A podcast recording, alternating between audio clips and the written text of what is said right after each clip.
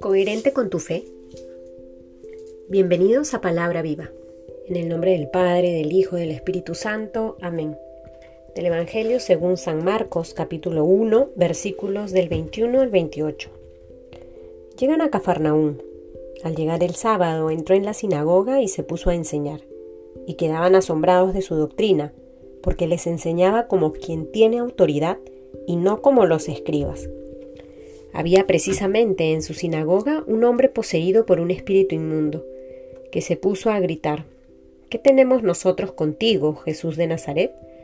¿Has venido a destruirnos? Sé quién eres tú, el santo de Dios.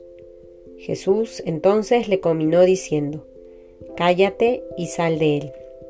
Y agitándole violentamente el espíritu inmundo, dio un fuerte grito y salió de él.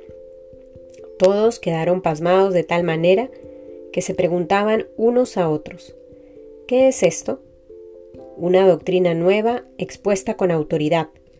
Manda hasta los espíritus inmundos y le obedecen. Bien pronto su fama se extendió por todas partes en toda la región de Galilea. Palabra del Señor. Hemos iniciado este nuevo año, este nuevo tiempo litúrgico y seguimos avanzando en este camino de aquellos apóstoles que responden con generosidad para seguir al Señor. Jesús ha formado su primera comunidad. Está con Simón, con Andrés, con Juan y con Santiago. Y nos dice Marcos que van a Cafarnaún. Y ahí tienen su primera experiencia de apostolado. Y es que entran a una sinagoga. Y en esa sinagoga Jesús se pone a enseñar. Simplemente quiero que nos centremos en estos primeros versículos. Se puso a enseñar y quedaban asombrados de su doctrina porque les enseñaba como quien tiene autoridad. El motivo por el cual están asombrados no solo es por lo que les dice Jesús, sino sobre todo porque enseñaba con autoridad. Creo que es una ocasión, queridos hermanos, para que pensemos, meditemos, reflexionemos por un lado, en aquello en lo que creemos. ¿En quién tienes fe? ¿En qué crees? ¿Por qué sigues a Jesús? ¿Qué es aquello que mantiene tu fe encendida? Eso por un lado. Y por otro lado, ¿cómo los otros perciben que vives tu fe?